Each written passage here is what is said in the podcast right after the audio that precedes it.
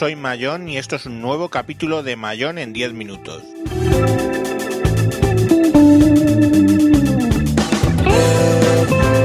Hoy vamos a hablar de los eventos de Nokia y Samsung en la Mobile World Congress de Barcelona 2014.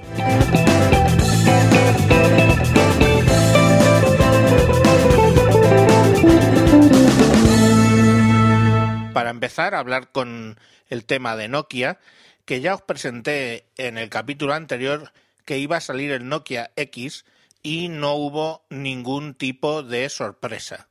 Estamos hablando de un equipo con un, como anticipé, una versión de Android perfectamente particularizada por Nokia para que se parezca a la eh, a Windows Phone 8 con sus tiles, tiles y todo este tipo de cosas y eh, bueno, pues los teléfonos pues son básicamente el Nokia X que ya había anticipado, que va a salir por 89 euros más impuestos, ¿vale? Eso es antes del, del IVA. Y básicamente se trata de un equipo con pantalla de 4 pulgadas IPS LCD, 512 megas de RAM, 3 megapíxeles de cámara, de cámara en colores verde, negro, blanco, amarillo, cian y rojo. También, esto es sorpresa, sale Nokia eh, X Plus, X más, que es igual que el anterior, excepto que mm, lleva 768 megas de RAM y además nos regalan una tarjeta de 4 GB micro SD. Por último, eh, una sorpresa más es el Nokia XL, que tiene una pantalla de 5 pulgadas, también lleva 768 MB de RAM, también viene con la tarjeta micro SD incorporada y eh, bueno, tiene una cámara frontal de 2 megapíxeles y la trasera de 5 megapíxeles. Eh, también va con todos los mismos colores y un, eh, este sí incluye un flash y autofoco. También creo que incluye un naranja brillante.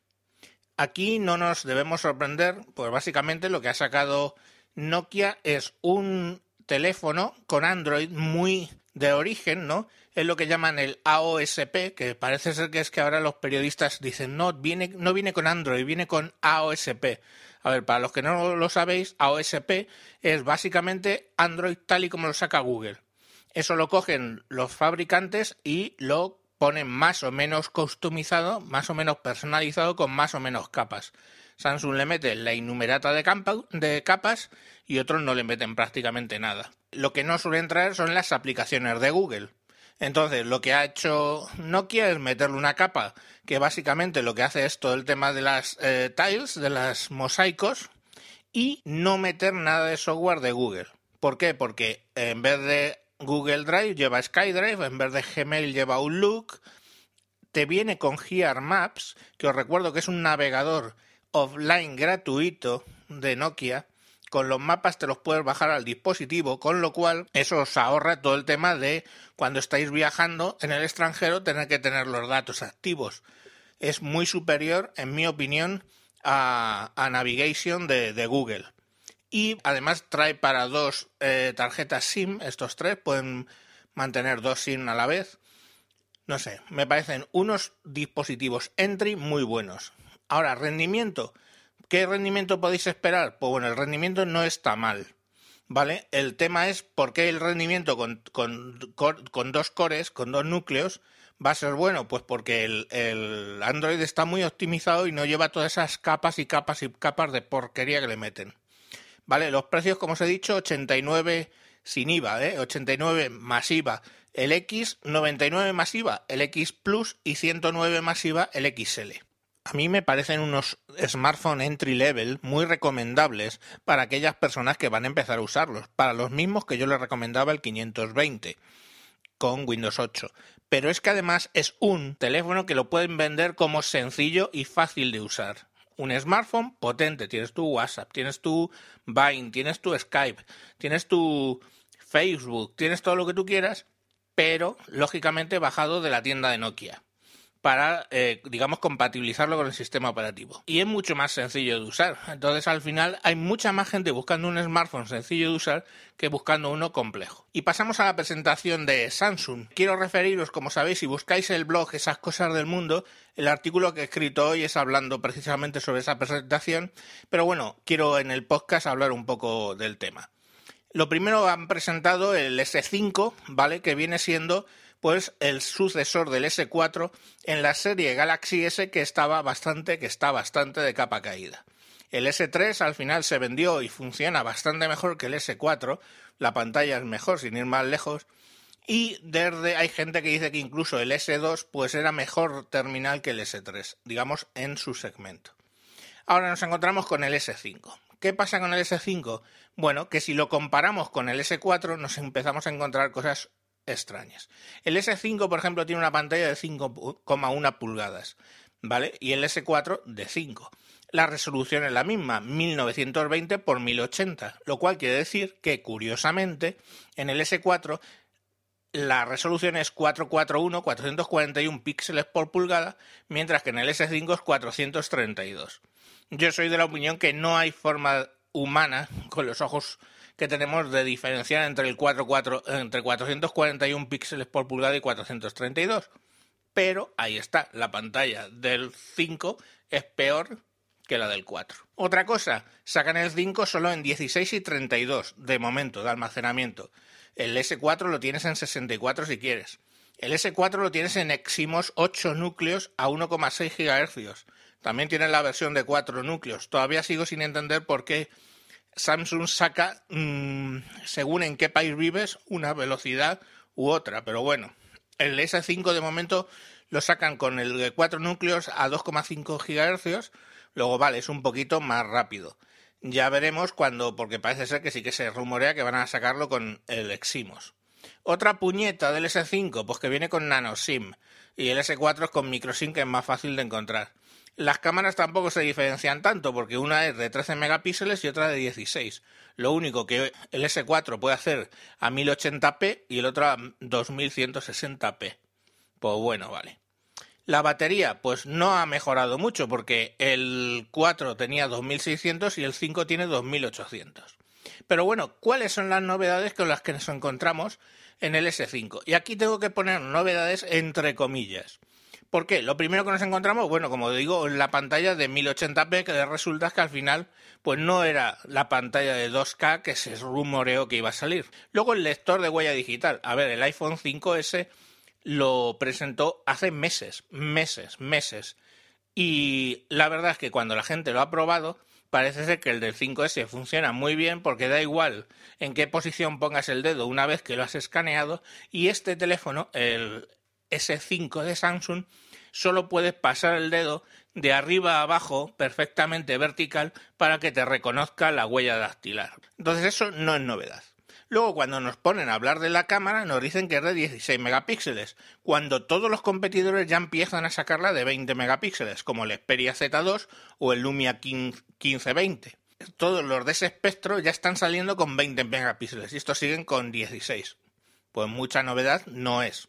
Luego empiezan a hablar de la cámara y hablan del Selective Focus, que es una vez que yo he sacado la foto, esa foto la puedo decir dónde la quiero, eh, digamos, enfocar, en uno o en varios puntos. A ver, eso lo hace el Lumia 1020 eh, desde hace más de medio año y el 1520 también lo hace. O sea, novedad cero. Y luego dice, vale, pues ahora viene con la norma IP67 para, de protección. ¿Qué quiere decir? El 67, para los que no sabéis, el código 6 en el primer dígito implica que no le puede entrar polvo en absoluto, que no le va a entrar, y el 7 que se puede eh, meter en el agua a un metro de profundidad durante 30 minutos. O sea, básicamente que no se, no se moja. Pero claro, eso tampoco es novedad, porque ya hace más de medio año largo que está el Xperia Z1 que lo hace y ahora mismo el Z2 también lo hace. Otra cosa que no es novedad. ¿Qué más no es novedad? Bueno, pues tenemos que el sistema operativo trae el modo niño. El modo niño es que yo selecciono una serie de aplicaciones que cuando le digo toma niño, juega con el teléfono para que te estés callado en un restaurante o en una boda, bautizos y comuniones, pues se le da al niño el teléfono para que nos deje dar la bola. Bueno, pues eso lo tiene mi Windows Phone 8, ya lo tenía la TBS hace más de un año. Tampoco es novedad. El exterior, pues es muy parecido, la verdad. A mí me parece, por atrás le han puesto unos agujeritos en la tapa para que se agarre mejor, deslice menos que los otros, y nada más. Fiascos, pues de entradas que trae 2 GB de RAM, mientras que son 3 GB de RAM lo que trae el Note 3. Entonces, ¿qué pasa? El Note 3 viene mejor. Y luego lo de la batería, lo de la batería es la gran cagada. Tenemos el S5 con 2800 mAh, pero vamos, el Note 3 3200, el G2 3000, el Lumia 1520 3400, el Z2 3200, o sea, el que menos tiene tiene 200 o 300 mAh más la batería. Otra cagada tremenda. Y luego, ¿qué más han presentado? Pues han presentado una cosa que sí que me ha llamado un poquito más la atención, que es la Samsung Gear Fit, que es como la típica Fitbit, ¿vale? Pero con una pantalla, en este caso, AMOLED táctil. La verdad es que, en color, la verdad es que es bonita, pero claro, pisa totalmente la otra presentación, que es la Gear 2, el tocho reloj inteligente de 250 pavos que sacaron, que era el Gear, con una salvedad. Han cogido la cámara y la han integrado en la carcasa del, reloj, de modo que ahora ya le puedes cambiar la banda, eh, la cadena del reloj, porque antes os recuerdo que la cámara iba dentro de la, de la cadena del reloj. A eso sí, agarraros.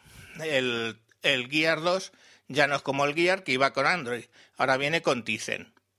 Que tomen nota los que ven el futuro, porque probablemente el Tizen, pues no sé, veremos si el S6 o el S7 nos vendrá con Tizen. La verdad es que el S5 me ha parecido un equipo, y no solo a mí, todo el mundo está apuntando por ahí, bastante decepcionante y que claro, hay que meterse un poco con ellos porque cuando Apple ha sacado el 4S exactamente igual que el 4 y el 5 como el 4S pero un poquito más distinto y no había novedades en reales, pues nos hemos quejado, ¿verdad? Pues yo me quejo ahora del tema de Samsung que viene sacando el mismo teléfono básicamente desde el S3.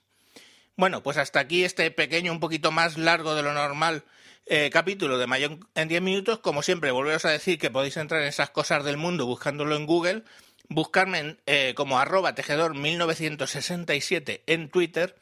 También ese es el nombre en el canal de YouTube. Y si queréis en podcast de iTunes buscáis por Javier Fernández. Un saludo y hasta próximos capítulos.